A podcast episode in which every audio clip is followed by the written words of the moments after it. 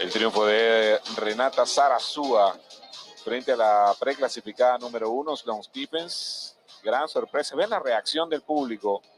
Fue realmente increíble esta chica pequeñita. Hoy ha dado un paso gigante ante Sloan Stephens. Vamos a escucharla. Sí, no sé, yo pensé solamente, creo que en el primer partido eh, sabía que iba a ser muy duro y estaba muy concentrada en ganar hoy, entonces obviamente es confianza, pero no sé, no quiero saber de más partidos.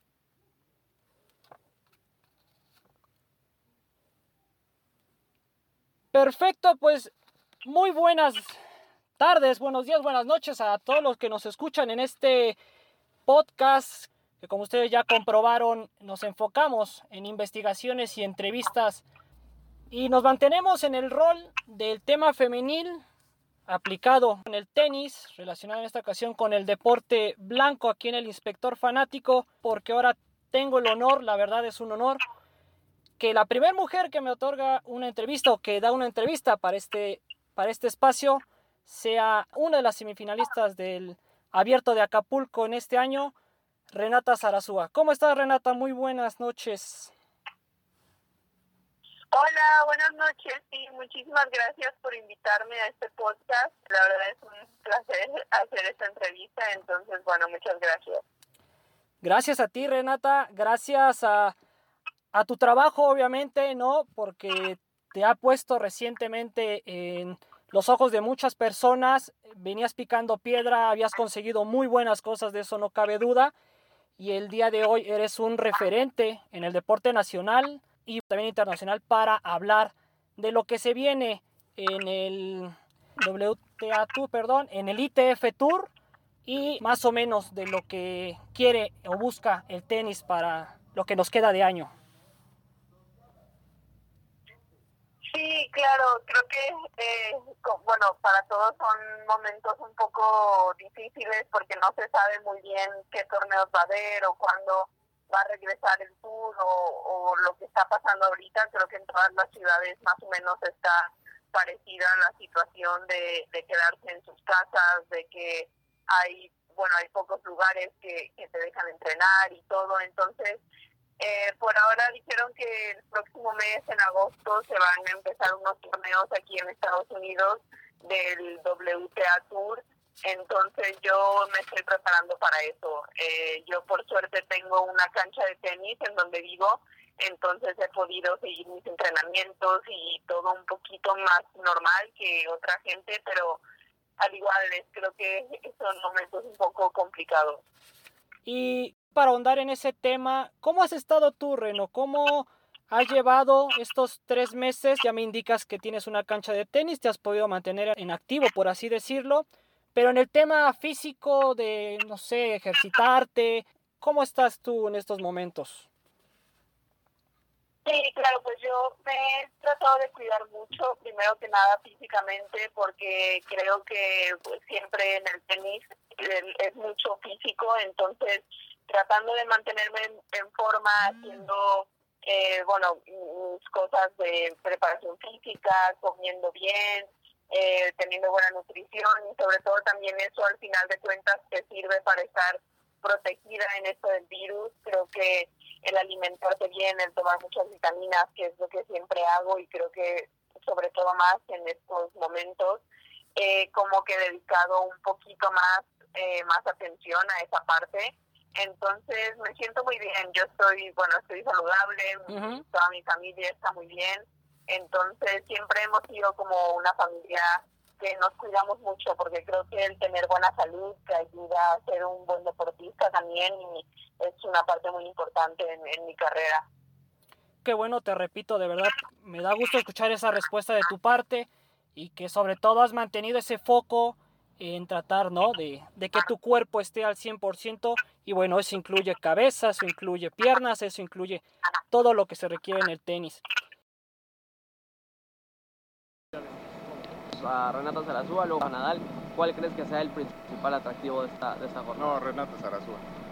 Sí, ¿Ah, ayer este, yo te puedo decir que estuve en el partido de cuartos de final y el ambiente era totalmente diferente a como era con Rafael Nadal. Ya Rafael Nadal aquí es como de la casa porque ya desde joven empezó aquí, incluso ya lo ganó desde muy joven, pero pues, un mexicano es un mexicano, ¿no? Entonces yo creo que va a ser como el plato principal, prender el estadio para que ya entre Nadal y ahora sí sea como el anillo al dedo, ¿no?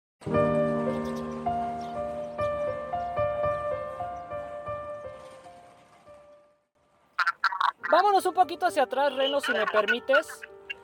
Y me gustaría preguntarte, ¿cómo afrontaste o cómo recibiste en su momento la suspensión del circuito, tanto WTA como ITF? Sobre todo porque venías de un buen resultado en Acapulco. Sí, claro, creo fue en el momento, justo los primeros días que me enteré que, que se cancelaban todos los torneos, yo estaba obviamente para nada contenta, pero estaba un poco como feliz de tomar una, una semana o dos de descanso porque para mí la semana de Acapulco fue, fue como mucho para mí, o sea, esta semana mentalmente fue súper agotante, entonces después de eso sí como que me hacía falta a lo mejor una o dos semanas para relajarme un poco y para como saber lo que había pasado y para irme por el buen camino porque creo que a veces cuando tienes una muy buena semana y recibes mucha atención, a veces igual te puedes desconcentrar muy fácil con las redes sociales y con todo eso que, pasa a tu alrededor. Entonces las primeras semanas no me afectaron, pero una vez que me di cuenta como que lo que estaba pasando en realidad y que decían que se estaba alargando y todo, eh, obviamente un poco triste porque creo que estaba en un momento muy bueno para mí pero yo sabía que es algo que, está pasando en todo el mundo y es algo que no puedo controlar, entonces traté de que no me afectara y simplemente fui tomando, fui tomando día por día. Eh, creo que en ningún momento me deprimí o me desmotivé, sino lo tomé como un tiempo para entrenar cosas que normalmente no tienes el tiempo para dedicarle. Así que la verdad que es, es difícil, pero he visto el lado positivo. Totalmente. Rápidamente para precisar, Reno, dime si estoy en un error. ¿Tú alcanzaste antes de la contingencia a jugar Monterrey? ¿Caíste en primera ronda de dobles? ¿Jugaste? Sí, eh, ¿sí? sí, jugué solo dobles en Monterrey. Exacto. También participaste en dobles en Irapuato, en el W25 de Irapuato. Y también participaste en individual y ahí llegaste hasta cuartos de final, los cuales ya no se efectuaron, ¿verdad? Sí, es el día que jugaba cuartos de final y de repente me llegaron mil mensajes en la mañana que, que ya, que se cancelaba el torneo, que todo el mundo se tenía que regresar a sus casas y fue un poco como estresante porque tenías que tomar un vuelo ese mismo día, o sea, literalmente te tenías que salir ya de la ciudad. Eh, entonces sí, fue como que algo inesperado y bueno, en ese torneo iba ganando y tenía muchas ganas de seguir jugando en México, entonces sí, fue un poco triste también.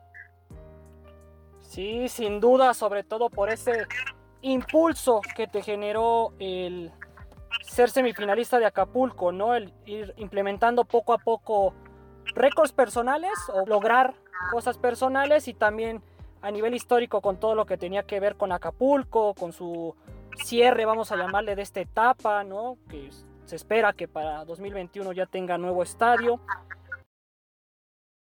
Teniendo a una semifinalista en Renata Zarazúa, recibiendo, sacando la eslovena, ahí se va la pelota afuera. Créetelo, Renata, lo hemos dicho en infinidad de ocasiones cuando entras a la cancha, derrotas a la preclasificada número uno en primera ronda, que ha sido una campeona de Grand Slam, y te pasan estas cosas mucho trabajo, celebrarlo en familia, con su hermano Rubén. Está emocionada.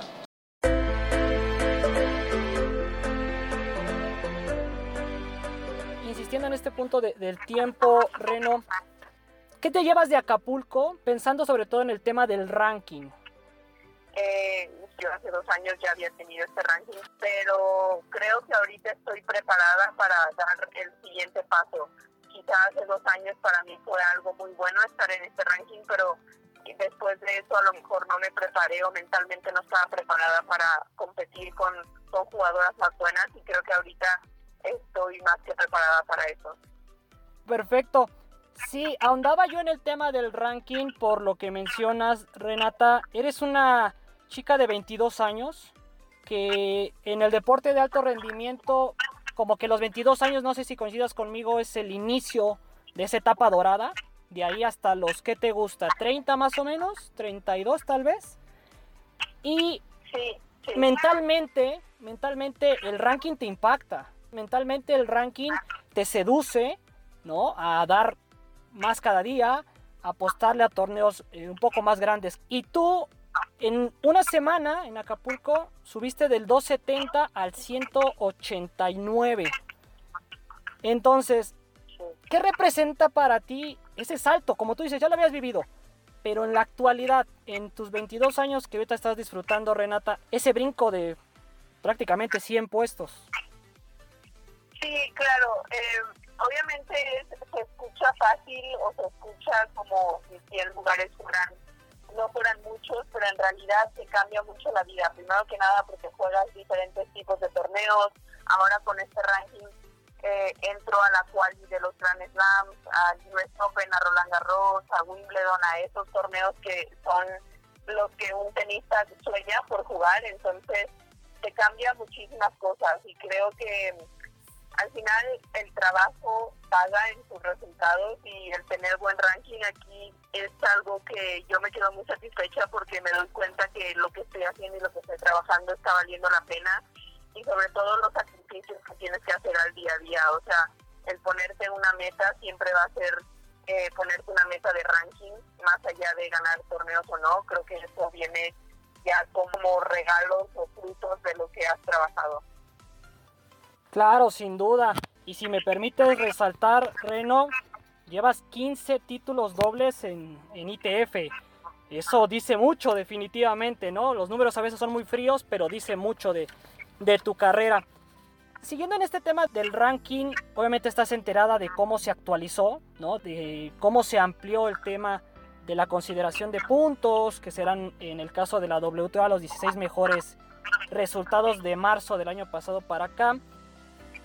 ¿Tienes pensado, si es que vuelves a la actividad en 2020, velar por tu, por tu ranking, protegerlo de alguna manera y no viajar a lo mejor a tal torneo o sí hacerlo para, para defender lo hecho el año pasado?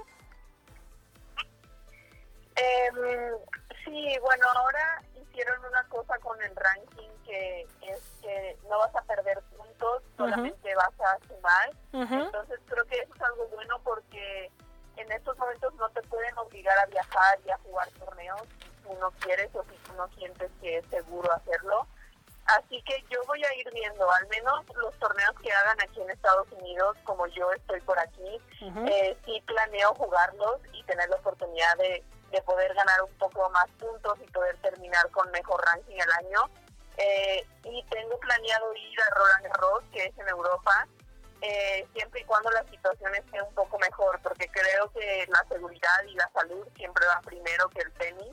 Entonces, si en algún momento no me siento segura o me recomiendan no viajar, pues obviamente no lo voy a, no lo voy a hacer, porque sé que siempre el tenis al final es un deporte de largo plazo, entonces voy a tener muchos otros años para, para lograrlo y estoy segura que, que si sigo haciendo las cosas bien voy a tener mi oportunidad de jugar Roland Garros, Wimbledon, US Open, muchos años más. Totalmente eh, de acuerdo y bien planificado lo, lo que piensas hacer estos meses, Reno. Hablando precisamente de torneos y eventos, ¿qué más está por delante para ti, Reno? Yo creo que me voy a quedar en Estados Unidos. Ahorita mi meta con, con el ranking que tengo es dejar un poquito los ITFs y poder jugar más los WTA, que son obviamente torneos más grandes, y jugar la quali para poder jugar con jugadoras de mejor nivel y sobre todo irme midiendo un poco. Entonces, eso es más o menos mi, meta. Ya si juego Roland Garros, eh, iré a jugar algún torneo antes allá para poder acoplarme un poco al ambiente y al clima y todo. Perfecto. Estamos hablando que Roland Garros es en septiembre, ¿no? Con esta modificación, entonces tendrías como dos meses o mes y medio para prepararte si es que haces el viaje y con lógicamente Madrid y Roma, ¿no? Entre las posibles citas a visitar. para ir cerrando la entrevista, ¿crees tú que el regreso al tenis es prematuro, necesario, improvisado? ¿Compartes alguna de estas definiciones hacia el circuito específicamente WTA ITF?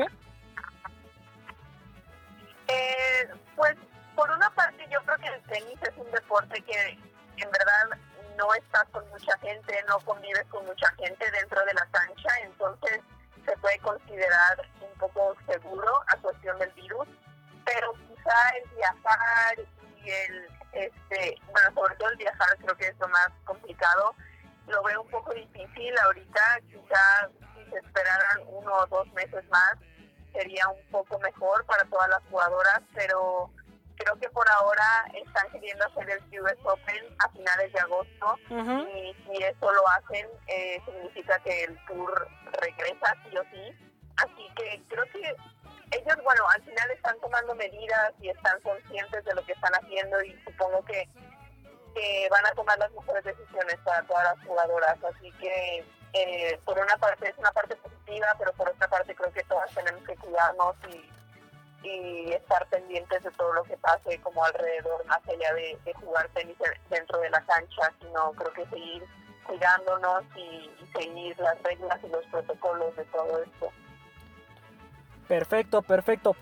Pues de verdad, te devuelvo el agradecimiento, ya te lo he dicho como 20 veces, pero de verdad, gracias por tu tiempo y lo mejor para ti, lo mejor para tu familia, para tu hermano, como dices, tu entrenador en esta nueva etapa de tu carrera y ojalá estemos eh, recibiendo noticias positivas en Roland Garros en septiembre de tu parte. Sí, muchas gracias. Yo espero lo mismo y un saludo muy grande a todos ustedes. Perfecto, Renata. ¿Qué partido es más atractivo? ¿El de Renata Zarazúa hoy o el de Rafael Nadal? Eh, para mí, el de Renata. El Renata se me hace más atractivo porque pues, es la primera mexicana que ya está en las semifinales y, este, y por el hecho de que pues, ahorita en día hay mucho movimiento de Me Too y este, el movimiento de las mujeres saliendo adelante y que a pesar de todo este, podemos seguir adelante y que sí se puede, o sea, todo, todo se puede, todo, nada es imposible.